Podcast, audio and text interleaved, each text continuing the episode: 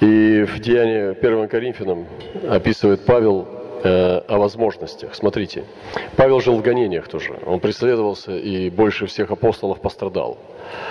И потрудился тоже больше всех. Вот сейчас такая ситуация, да, я еще раз говорю, что мы не должны ждать. Дело в том, что существует две реальности. Это мирская реальность, светская, и духовная реальность. Мы, люди, должны жить с открытыми глазами и жить в Божьей реальности. Если Бог ничего нам не говорил, чтобы мы останавливались, если Бог не повелевал нам прерывать евангелизацию, если Бог не повелевал нам останавливать собрание, почему мы должны это делать? Мы сегодня следуем призывам Богом. Посмотрите на апостола Павла. Павел пишет, «Я приду к вам, когда пройду Македонию». Он говорит Коринфянам. И он немножко рассказывает им, как он двигается, как апостол. «Ибо я иду через Македонию». Македония – прекрасная страна. Я был не один раз в Македонии, и это интересно, что когда ты бываешь в Израиле, в Иерусалиме, там просто в Израиле, там одно понимание измерения апостольской церкви. Потому что там были апостолы Агнца, которые были евреями. Но когда ты двигаешься в Европе, и там Павел двигался в Македонии – ты попадаешь в землю движения апостола Павла в Европе. И там были не евреи. Он был еврей, но в Македонии не были евреи, это были язычники. И это интересно, и ты переживаешь совершенно другое присутствие апостольского измерения. В Европе другая апостольская мантия, и она тоже там есть.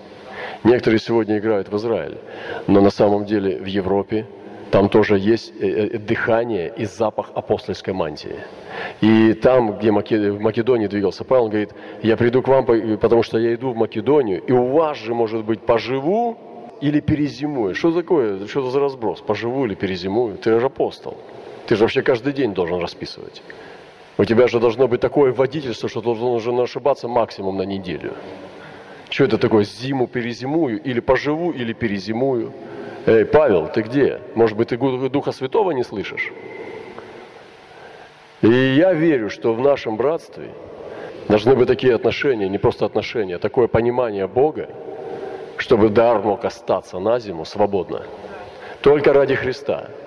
Представьте себе, я скажу, да, примерно, возможно, я останусь у вас до октября, до ноября, будем собрание делать в неделю где-то раз по пять. Что будет? Я знаю, что люди святилища взорвутся. Люди святилища, они будут счастливы. Они будут танцевать и плясать. Конечно, я не буду никого мучить, вы пойдете на работу, не бойтесь. Но будет что-то происходить. Если Господь сюда пошлет апостола или пророка, что-то будет происходить. Но просто так не будет по-прежнему. Обязательно будут перемены. Потому что перемены обязательно будут. И те люди, которые хотят перемен, они возрадуются. Те люди, которые не хотят перемен, они будут грустить. И сегодня перемены вот э, интересный вопрос-то в чем? Что они через нас приходят. Они не приходят откуда-то сбоку. Они приходят через нас и хотят через нас проходить. И вот Павел говорит дальше. У вас может быть... Знаете, я думаю, почему он так пишет. Почему он, он, конечно, более точно знает, но пишет вот так. Почему он пишет так? Я думаю, одна из главных причин, почему он так пишет. Он хочет посмотреть на реакцию. Потому что он никогда на себя не навязывает. Он знает, что он хочет. Но он хочет посмотреть на реакцию. На реакцию Бога, на реакцию народа. Не на реакцию дьявола, на реакцию народа особенно. Потому что, ну представьте, когда я приду и почувствую, что вы не хотите, ну зачем я здесь буду оставаться? Я пойду туда, где меня любят. Понимаете? Это, ну потому что я не такой, чтобы навязываться и чтобы меня носили на руках. Это серьезно. Подумайте об этом. Готовы ли вы принимать дар столько, сколько Господу будет угодно. Мы должны растягивать свой дух, чтобы можно было принимать дары, чтобы они могли месяцами быть. И церковь нормально, по апостольской церкви так двигались.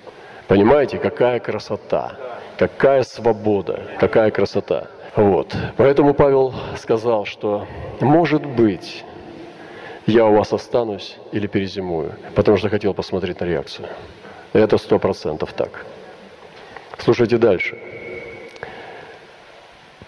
чтобы вы меня, э, или перезимую у вас, чтобы вы меня проводили, куда пойду. Не открывает все, но понимает, что после Коринфа будет следующее движение. И вы потом меня проводите. То есть не бойтесь, я у вас жить не буду навсегда. То есть, но я помогу, могу побыть у вас целую зиму. И, возможно, перезимую, а потом пойду дальше. Поэтому вы меня проводите. Видите, как апостол разговаривает. Это серьезно, там премудрость Божия идет. Там конкретно Отец Небес через него уже. Он уже усовершился. Потому что это ну, зрелый Отец, апостольский Отец.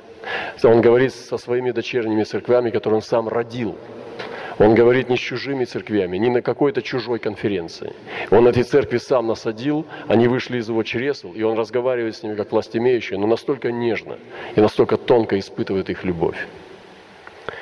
И он говорит, ибо я не хочу видеться с вами теперь мимоходом, а надеюсь пробыть у вас несколько времени, если Господь позволит. То есть э, он понимал, что в Коринфе, ну вы знаете, в Коринфе какие проблемы были. Она была полностью плотская, там и были дары, но были и грехи, и все это надо было чистить. И поэтому Павел понимал, что быстро там не получится. Он хотел, и он любил эту церковь. И это был огромный ну, город Коринф, это был как роскультурный город, как сегодня какой-нибудь, может быть, там Гонконг или Сингапур или и Москва может быть, такие города серьезные.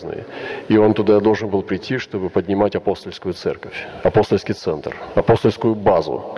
И нужно было какое-то время провести с народом. И сегодня Господь желает воздвигнуть эти дары. И он говорит, а надеюсь пробыть у вас несколько времени, если Господь позволит. В Ефесе же я пробуду до 50. То есть он пишет из Ефеса, что он из Ефеса пройдет через Македонию, а из Македонии придет в Коринф.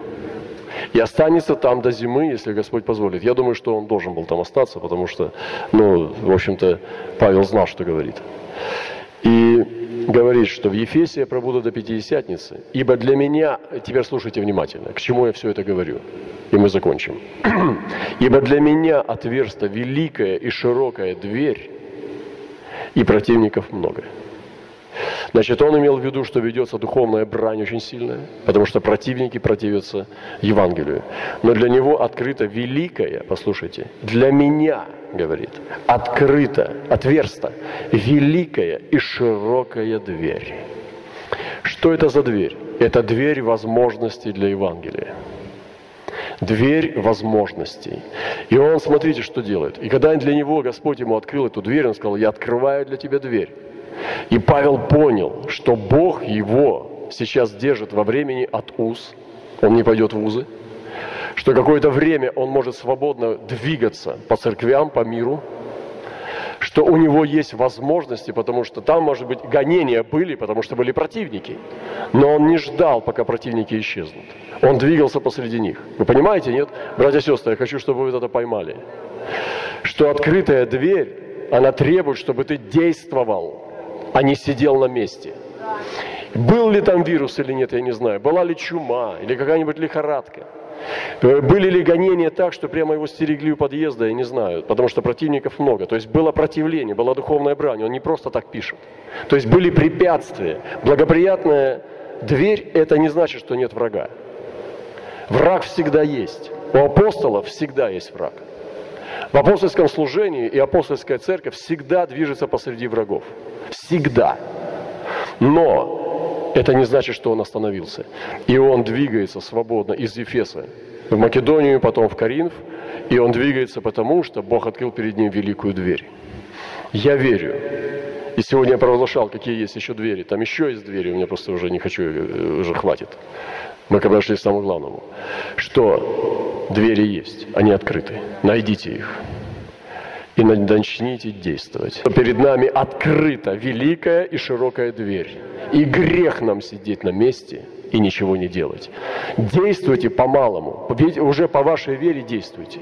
Можете благовествовать прохожему, благовествуйте. Можете усилить молитву, что-то делать. Начните делать, но у вас есть возможности уже, у каждого из нас есть возможности служить Господу. Поэтому пусть Бог благословит нас. И я провозглашаю здесь эту истину Божью, что здесь открыта великая и широкая дверь, и хотя противников много, и церковь встань, поднимись и действуй.